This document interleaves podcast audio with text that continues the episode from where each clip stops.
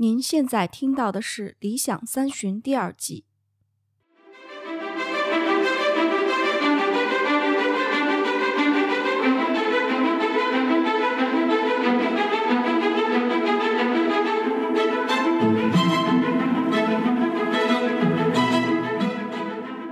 大家好，我是他崔怡，今天是我的荐书时间。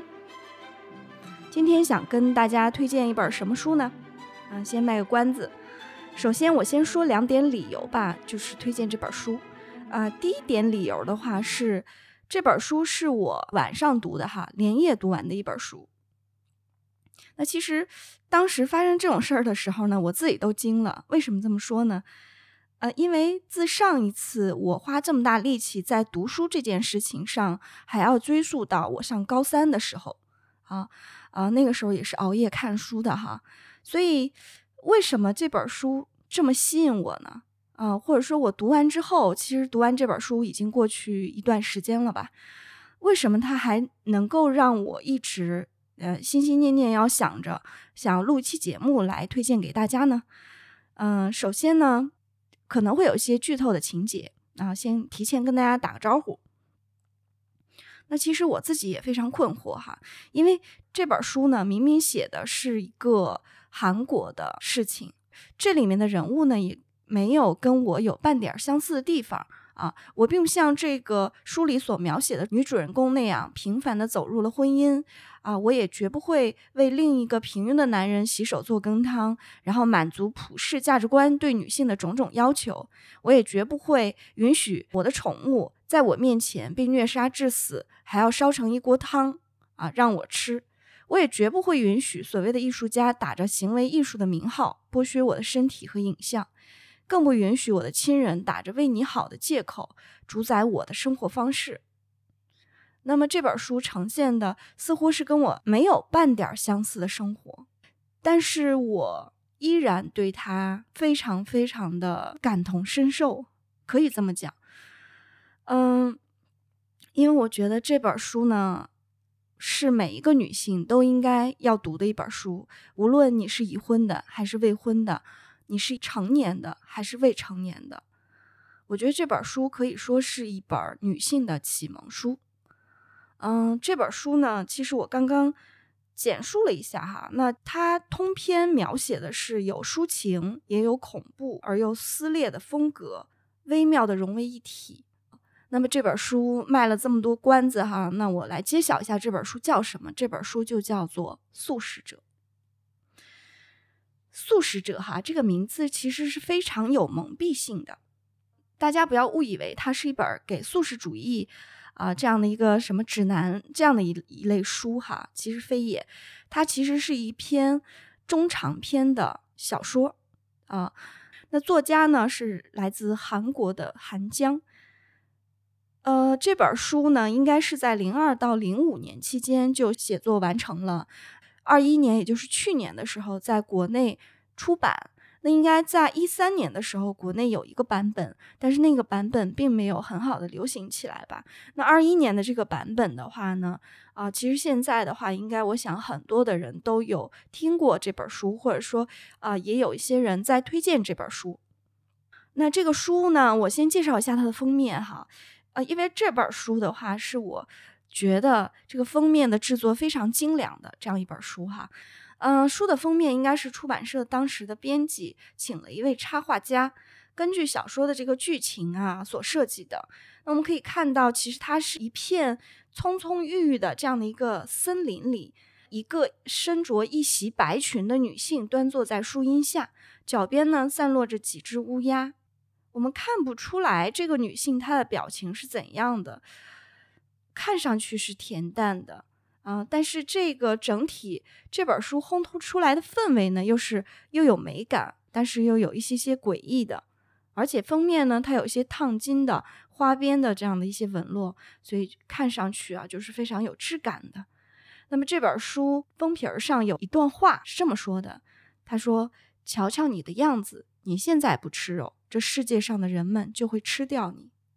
那我接下来想简单讲一讲这本书讲的是什么。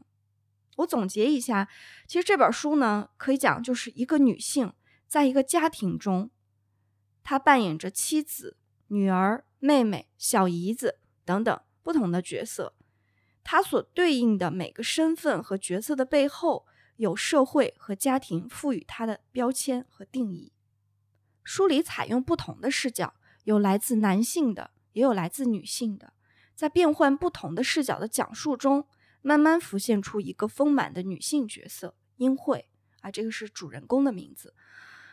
她在一场噩梦之后，突然开始拒绝吃肉，拒绝为家人准备荤菜，甚至最后，她开始拒绝自己的人类身份，把自己当成了一株植物，一株只需要光和水。谢绝任何食物和交流的植物。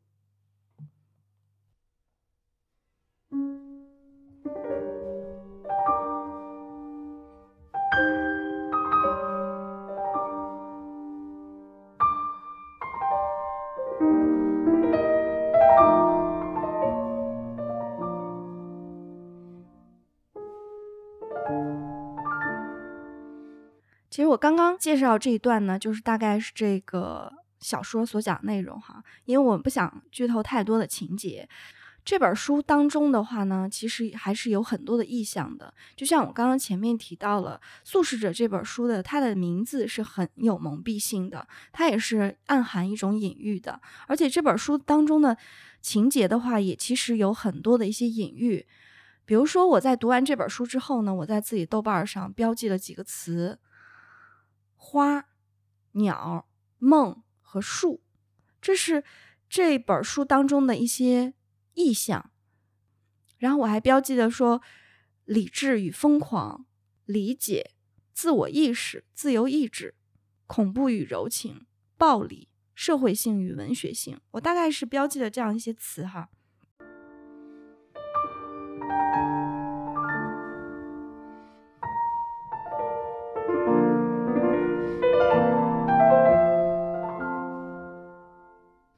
那这本书当中呢，有十段关于梦境的描写。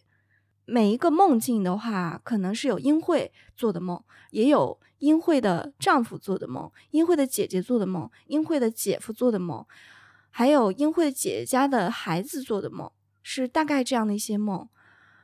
那每个梦的话呢，它的那个氛围和意象的话，可能能够反映出这个主人公的一种心境和心态。其实我想跟大家分享几段关于梦境的描写。第一段梦境，那是一片黑暗的森林，四下无人。我一边扒开长着细尖叶子的树枝，一边往前走去。我的脸和胳膊都被划破了。我记得明明是跟同伴在一起的，现在却一个人迷了路。恐惧与寒冷包围着我。我穿过冻结的溪谷，发现了一处亮着灯。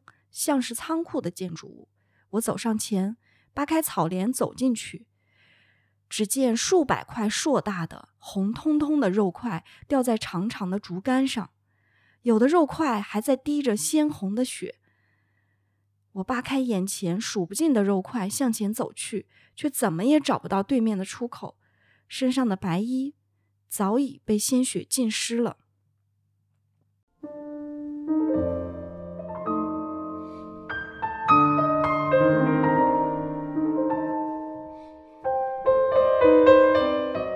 再来分享一段梦境。某种咆哮和呼喊层层重叠在一起，它们充斥着我的内心，是肉，因为我吃过太多的肉。没错，那些生命原封不动地留在了我心里。血与肉消化后流淌在身体的每一个角落，虽然残渣排泄到了体外，但那些生命依旧留在了那里。我想大喊。哪怕只有一次，我想冲出窗外的黑暗。如果这样做，那块东西就会从我体内消失吗？真的可以吗？没有人可以帮我，没有人可以救我，没有人可以让我呼吸。这本书关于梦境的描写，哈，往往都是这种又恐怖又有一些诡异的这种氛围。啊，但是每一个梦境呢，都让你能够。感觉是能够让你去和这个主人公去共情，然后去感受到他的所感和所想，体会到他的那种痛苦，或者是体会到他的那种放肆或者是无力。对，就是这里面的话，我觉得这个作家啊，他在描写很多的梦境的时候，他的那个语言往往是非常非常的生动，然后又有一些鲜活，就是会刻在你的脑子里，非常有画面感。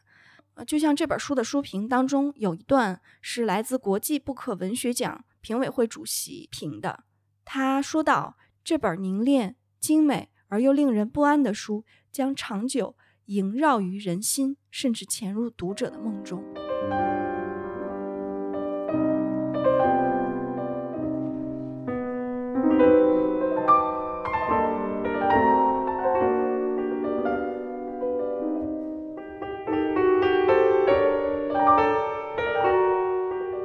我再分享第二段哈，是关于制度，就是跟这个社会、呃家庭、人与人之间的关系和生活方式的这样的一个制度背景下的有关于暴力的两处描写。那第一处的话是描写了狗，那只咬了我腿的狗被爸爸绑在了摩托车后面，爸爸用火把那只狗尾巴上的毛烧焦后贴在我的伤口处。再用绷带包扎好。九岁的我站在大门口，那是一个炎热的夏天，即使一动不动也会汗流浃背。那只狗耷拉着红色的舌头，热得直喘粗气。那是一只块头比我还大、长相俊俏的白狗，在它没有咬主人的女儿以前，可是一只在邻里之间出了名的聪明伶俐的小家伙。爸爸说不会把它吊在树上边打边用火烧。不知他从哪儿听来的，跑死的狗的肉更嫩更香。爸爸发动了摩托车，那只狗跟在后面，他们绕着同一个路线跑了两三圈。我一动不动地站在大门口，望着那只渐渐精疲力尽、气喘吁吁，甚至已经翻了白眼的白狗。每当跟他四目相对时，我都会对他竖眉瞪眼：“你这该死狗，居然敢咬我！”转完第五圈后。那只狗开始口吐白沫，被绳子紧绑的脖子也开始流血了。因为疼痛，它哼哼呀呀地叫着，但爸爸始终没有停下来。第六圈，狗嘴里吐出了黑血，脖子和嘴巴都在流血。我直挺着身子站在原地，直勾勾地看着它那双闪着光的眼睛。当我等待着它第七圈经过的时候，看到的却是爸爸用摩托车载着奄奄一息的它。我目不转睛地看着他那垂摆的四肢和满含血泪的半闭的眼睛。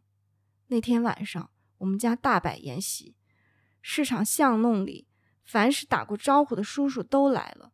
他们说，要想治愈狗咬伤，就必须吃狗肉。所以我也吃了一口，不，其实我是吃了一整碗狗肉汤饭。紫苏粉也没能彻底盖住狗肉那般刺鼻的膻味儿。至今我还记得那碗汤饭和那只边跑边口吐鲜血、白沫的狗，还有它望着我的眼睛。但我不在乎，真的一点儿都不在乎。这是英惠关于他的幼年的时候的那只狗的一个描写啊！哎，让我缓一缓。哈哈。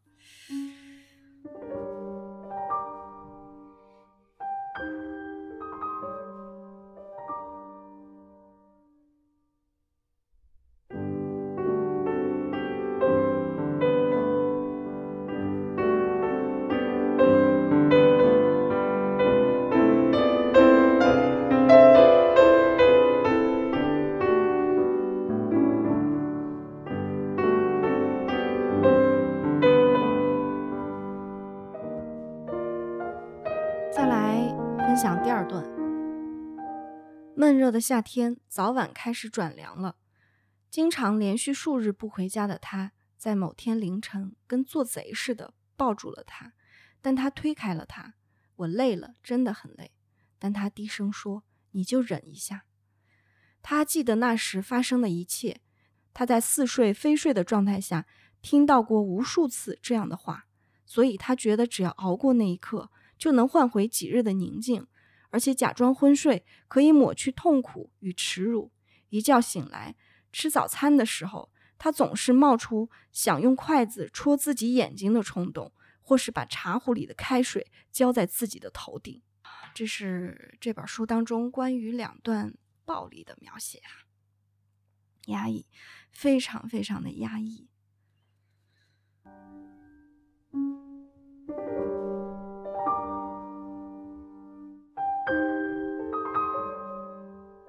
就是我们刚刚看到这两段暴力，对英惠这个女主人公的话，其实小的时候，她认为她看着自己的宠物被活活的累死、拖死，家里人又用这个宠物做了肉汤饭，然后逼着她去吃了这样一碗肉汤饭，她自己告诉自己她没有受影响，她觉得她没问题，殊不知的话，其实。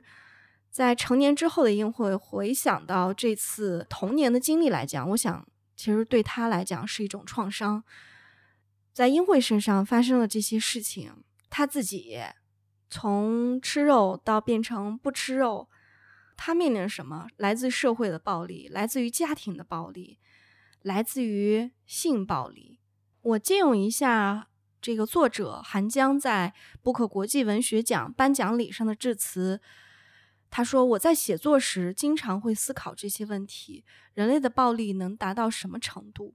如何界定理智和疯狂？我们能在多大程度上理解别人？我希望素食者可以回答我的这些问题。我想通过素食者刻画一个誓死不愿加入人类群体的女性。嗯，那么我们再来看看，就是这本书当中第三个部分，一些直击灵魂的片段吧。”那我分享三段。第一段，不知道为什么，当时我一点儿也不吃惊，反而变得更沉着冷静了，就像有一只冰冷的手放在了我的额头上，周围的一切如同退潮般离我而去。餐桌、你、厨房里的所有家具，只有我和我坐的椅子留在了无限的空间里。这是一段关于冷暴力的描写。第二段。我能相信的只有我的胸部。我喜欢我的乳房，因为它没有任何杀伤力。手脚、牙齿和三寸之舌，甚至连一个眼神都会成为杀戮或者伤害人的凶器，但乳房不会。只要拥有圆挺的乳房，我就心满意足了。可是为什么它变得越来越消瘦了呢？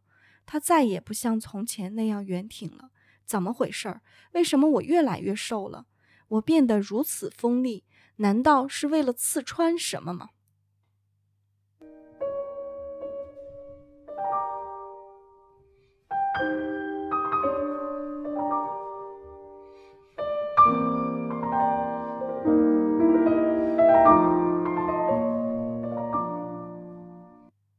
第三段，笑到最后，他突然觉得活着是一件很令人诧异的事儿。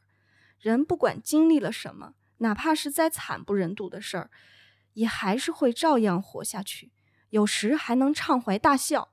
每当想到或许他也能过着同样的生活时，早已遗忘的怜悯之情便会像睡意一样无声的来临。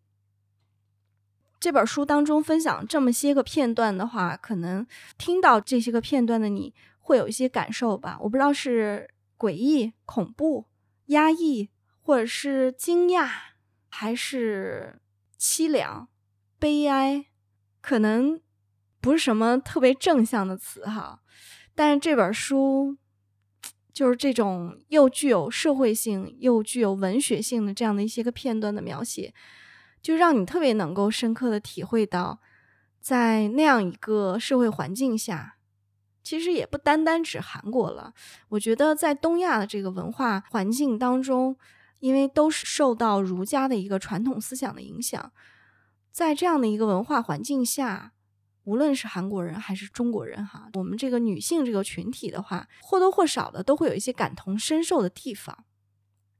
就像我前面提到了，也许英惠这个女主人公她所经历的一切，我觉得不会发生在我自己的身上，哈，因为本身我自己也没有像她那样走入婚姻，我觉得我应该也会。抗争也不会容许旁人指手画脚去干涉我的生活。但是换个角度想的话，因为这个社会当中除了女性还有男性，那么在这样一个父权制度下的话，男性和女性怎样才能够跨越性别，去最大程度的理解对方？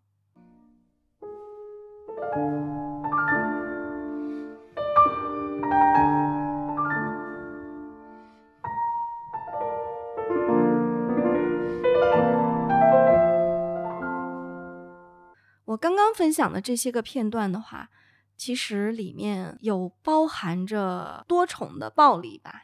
那比如说，有来自社会的社会暴力，有冷暴力，有家庭暴力，有性暴力，有精神暴力。那么这个书当中的英惠，这个女主人公，她为什么会吃素呢？用这个作者自己的话来讲的话，素食者中的英惠认为素食主义是一种不对任何事物造成伤害的方式，食肉象征着人类的暴力，此事的暴力。她选择以谨慎的素食主义来清除自己身上的那种暴力。她为了逃避来自丈夫、家庭、社会和人群的暴力，她决定变成一棵树。她不是不想活下去，只是不想像我们一样活下去。好，这个多么深刻的解释啊！那这里面所描写所有的内容的话，无非就是围绕着人类的暴力，还有理智和疯狂的边界，以及男性和女性，我们多大程度上可以理解对方这样一些个维度去展开的。就像我看完这本书之后的话。让我印象非常深刻的这种体会，就是在这样的一个男权制度下，我们都是被规训长大的女性。虽然我前面提到了，可能对我来讲，我跟小说当中的女主人公我们相差的很远，我们生活方式根本就不同，我们不是在一个世界当中的人。但是如果放到大的社会背景下的话，我觉得我跟她是一类人。我们很大程度上也要面临着社会暴力，种种的暴力的话是潜移默化的渗透到了我们生活的点点滴滴当中。看《素食者》这本小说的话，有很多人说都觉得是非常恐怖的，或者说心里非常不舒适。虽然观感上的话，可能一些这个包括梦境的描写啊，然后还有一些那种深达骨髓的那种冰冷。可能会让你脊背发凉，就好像在看一部恐怖片一样。但是《宿舍》这部小说的话，我觉得是一种更高级的恐怖片，因为它所塑造的世界是一个无比寻常、无比日常、无比家常的世界。我们每个人可能都会在这种日常家常当中看到看似正常背后的一些邪恶。甚至你没有证据去证明这种恐怖，甚至无法名状这种萦绕在身边、想把你吃干抹净的恶意，你本能的知道它在那里，并且日趋强大，不可阻挡。在所有的恐怖当中，这种哪里不太对劲儿，却又说不出来是哪里不对劲儿的恐怖，才是真正的恐怖。这种恐怖会让你怀疑你所享受的正常而安全的生活，你会开始怀疑所谓的正常背后是否危机四伏，怀疑自己虚假的安全感是否也会像素食者当中的女人一样，在沉默中滑向被众人吞吃、牺牲的深渊。这是《素食者》这本书真正的魅力，也是魔力，是在这个故事读完之后还能萦绕在你心头。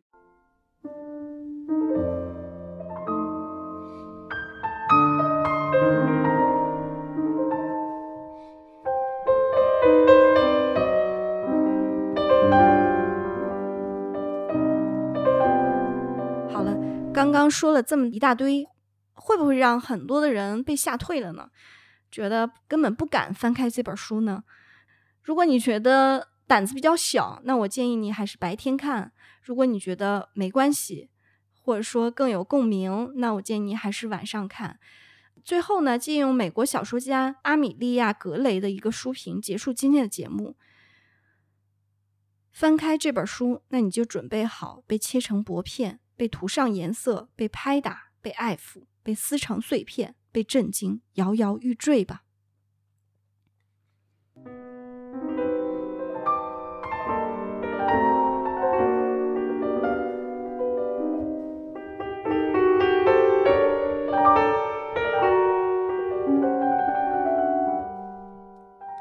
感谢你的收听你可以在微信和微博搜索理想三旬 ”（Legum Thirties） 关注我们，也可以发邮件到 l 想三旬全拼 at 幺六三 .com 投稿参与话题，与我们互动。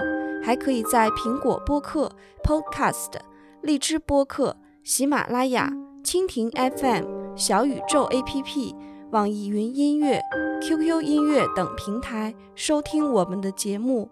如果你喜欢我们的节目，别忘了要帮我们五星好评哦。也可以通过公众号推送的二维码给我们打赏，以示鼓励。我们下期节目再见。